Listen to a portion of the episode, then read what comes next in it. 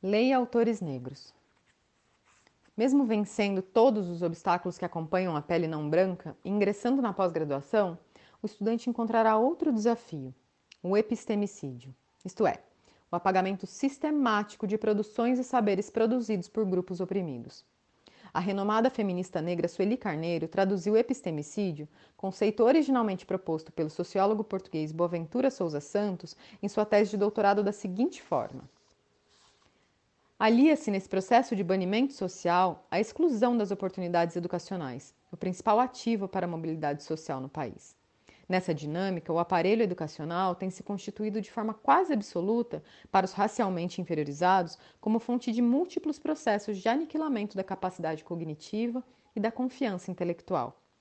É fenômeno que ocorre pelo rebaixamento da autoestima que o racismo e a discriminação provocam no cotidiano escolar pela negação aos negros da condição de sujeitos de conhecimento, por meio da desvalorização, negação ou ocultamento das contribuições do continente africano e da diáspora africana ao patrimônio cultural da humanidade, pela imposição do embranquecimento cultural e pela produção do fracasso e evasão escolar.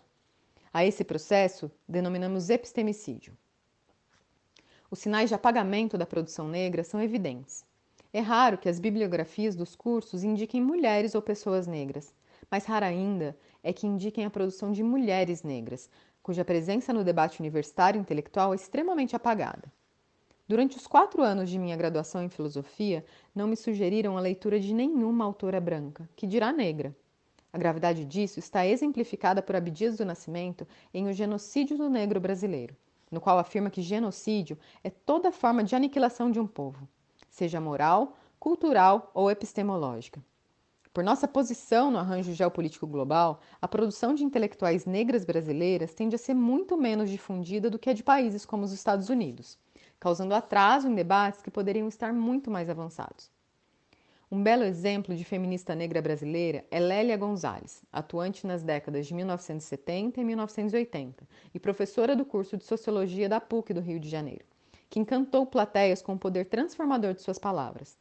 As propostas de Lélia para pensar a mefricanidade, vou repetir, gente, a mefricanidade, propondo um feminismo afro-latino-americano, se perpetuam até hoje ao se propor uma luta transnacional. O apagamento da produção e dos saberes negros e anticoloniais contribui significativamente para a pobreza do debate público, seja na academia, na mídia ou em palanques políticos. Se somos a maioria da população, nossas elaborações devem ser lidas, debatidas e citadas. A importância de estudar autores negros não se baseia numa visão essencialista, ou seja, na crença de que devem ser lidos apenas por serem negros. A questão é que é irrealista que numa sociedade como a nossa, de maioria negra, somente um grupo domine a formulação do saber. É possível acreditar que pessoas negras não elaborem o mundo?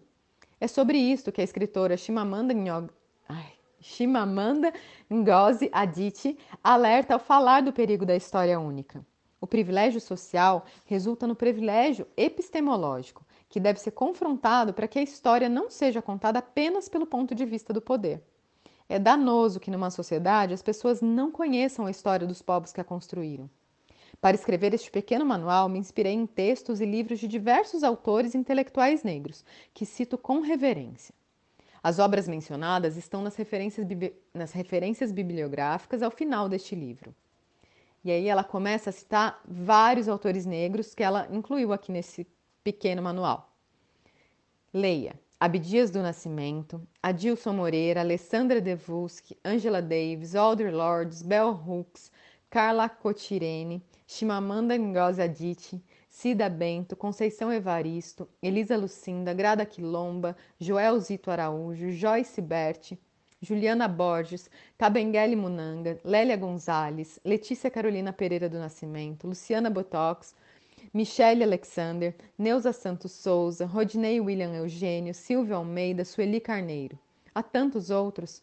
Clóvis Moura, Fernanda Felisberto, Nilma Lino, Gomes, impossível citar todos, e muito mais que não conheço ainda. As construções sobre raça se dão de forma singular e complexa nas diferentes regiões do país. Por isso, precisamos conhecer a produção de mulheres negras de fora das grandes metrópoles, como Nilma Bentes, Zélia Amador e Marcela Bonfim, e ampliar as nossas visões de mundo. Porque conhecer o trabalho realizado por núcleos de estudos afro-brasileiros em universidades, valorize editoras que publicam produções intelectuais negras e apoie iniciativas que têm como objetivo a visibilidade de pensamentos decoloniais. Precisamos ir além do que já conhecemos.